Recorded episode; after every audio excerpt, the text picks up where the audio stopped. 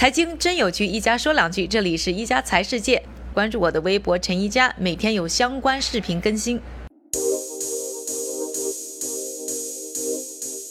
现在您是主要关注在 A 股，能稍微介绍一下，就是您在投资 A 股，你们放的的这个 strategy 大概是什么样子？OK，呃，我现在呢主要是在深圳啊，做关于 A 股为主啊，有些港股的这样一个一个一个对冲基金啊。我们的策略呢是呃基本面和量化结合的策略啊，就是用量化的工具进行风险管理、组合、呃优化和和对冲还有交易啊啊，但是一些驱动力量呢还是从。因子层面啊，从基本面逻辑层面啊进行一个设计啊。量化好像最近是在中国市场非常火的一个概念。我听说有的放的都是钱太多了，都已经接受不了了。因为就是一般来说的话，还是在一个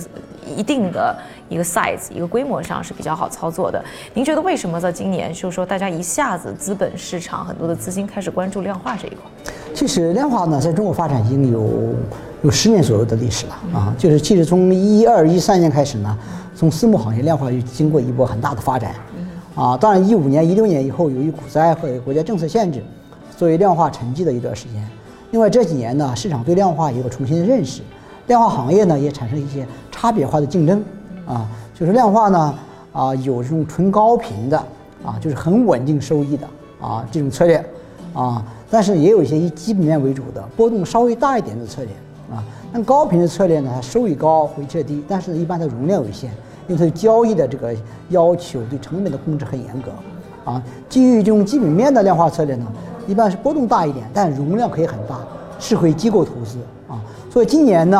啊，包括这几年呢，好多做高频的策略啊，无论市场呃涨还是跌，都都取得了百分之二十三十或更高的收益，而且是啊很很稳定的这个一个收益。所以呢，啊，这适合中国的一些啊一些呃投资者。对这对冲基金的一个一个认识和自己的理财需求，所以发展很快。但这些策略呢，一般到一百亿左右的规模以后呢，啊，就很难再运作了。一百亿人民币啊，一百亿人民币。所以好多这样的机构呢，啊，私募呢，啊，基本上也停止啊接受更多的资金啊，这样呢，对自己的品牌、对自己的业绩，包括对投资者的这个这个这个这个服务呢，能达到一个更好的一个长期效果啊。但是呢，中国资本市场是很巨大的，中国的理财需求是很高的，所以呢，有些是追求这种。类固定收益、稳定收益的产品，但有些有些机构、有些个人呢，他也追求长期的，是吧？有一定风险的这种投资产品啊，就像欧美的机构也是一样。所以这块呢，啊，其需求也很大啊。所以我觉得中国量化呢，经过这么多年尝试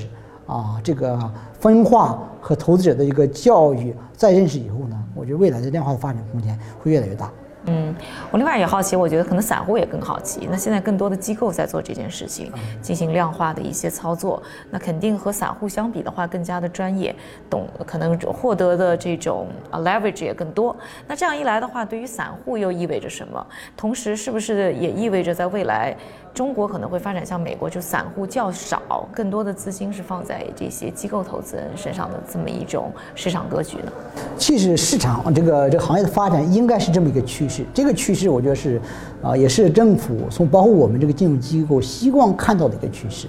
啊，就是它一定要是这个散户、机构，包括一些那个大的公，包括外资多元化的这种投资者结构，多策略的这种。这种投资风格，这样的市场才能够稳定，才能长期发展。就是说，OK。而且呢，我认为中国的市场呢是最适合于做量化的一个市场。为什么呢？第一个呢，中国股票数额多，有四千只左右的股票。因为做量化要做大样本的统计分析，是吧？只有像美国、中国、印度这样大的规模的市场，才便于做这种大样本的统计分析。第一点。第二点的话，就就中国股市的换手率比较高，交易成本比较低，所以做量化它需要不断的交易，而需要严格的控制交易成本。像美国的小盘股或香港的小盘股，它的那个交易成本很高，换手率不够。中国呢，事实上大部分量化策略呢，它这个交易成本同美国比，同其他国家比的话，实际上有很多的优势。这第二点。第三点的话，就是中国市场呢，现在还没有到欧美市场这么这么成熟，市场呢还是有好多非理性因素。但非理性因素，一方是散户投资者的这种呃追涨杀跌，是吧？但另外呢，就是中国的一些所谓的传统的机构投资者，像保险公司啊、公募基金的基金经理呢，他们也是每年的考核，每年也是做波段一种投资风格。所以这种情况下的话，实际上对于这种坚持做量化投资、长期投资、大额资产配置这样一些投资策略呢，它更有更好的阿尔法和超额收益啊。所以我认为中国市场确实是一个比较适合量化发展的这么一个一个大的一个啊一个一个环境啊。那量化呢，中国人的学习能力很强，中国的这个优秀的人才，国内培养的优秀的人才，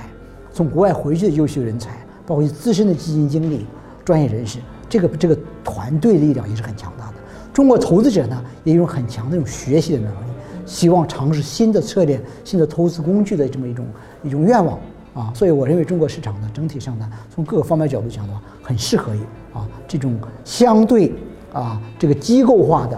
啊这种量化、严格的风控、长期的量化。虽然换手率比较高，它也是一种长期投资，坚持自己的理念，始终如一啊。所以我认为这个是很适合中国的一种一种投资策略。那现在其实美国的量化已经做得非常非常成熟了，嗯，包括利润可能也都比较薄了。其实现在美国做量化很难做。对对对，已经很很薄了，就机会很小，而且可能一个策略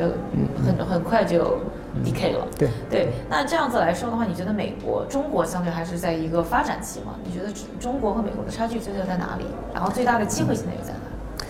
就是说，当然从量化角度讲的话呢，我刚才讲的，它需要有几个前提条件嘛。那美国的问题就是太成熟了，交易成本其实美国交易成本并不便宜，那美国都是机构的力量，所以阿尔法并不够，行业竞争也很激烈。中国呢，事实上这个阶段呢，未来五年、十年啊，量化还有很很多的一个发展空间。当然呢，对收益的预期呢，可能要降低，啊，就是说，因为它这个竞争还是超额收益还会有一个逐步下降的一个一个一个过程。第二点呢，啊，就说，所谓能做高频的，能做一百亿、五十亿的。这种东西呢，远远满足不了中国整体的这个投资的需求，所以投资策略上也要进行一些多元化的一种行业的一些发展啊。对，那你会建议散户们就是慢慢开始也把他们的钱放到这个类型的方向吗？还是？呃，可以啊，因为我是这样想的，就是说，因为呃，散户啊，我们经验呢，只有少数人啊，统计上看能自己做得很好。啊，因为他确实没有这优势，而且也对自己的这个职业规划、人生时间规划，其实也不是一个很好的一个一个一个安排。所以我认为呢，啊，大部分的个人投资者应该呢，用少量的钱做一些自己尝试，可以的。但大部分呢，要投资公募基金、私募基金或量化对冲基金。而量化对冲基金呢，它更多是用稳定性的，因为它属于低风险、稳相对稳定收益的类固定收益的产品。啊，所以我觉得应该成为他们呃高净值客户的一些配置的一些核心资产。感谢各位的收听，我们明天再见。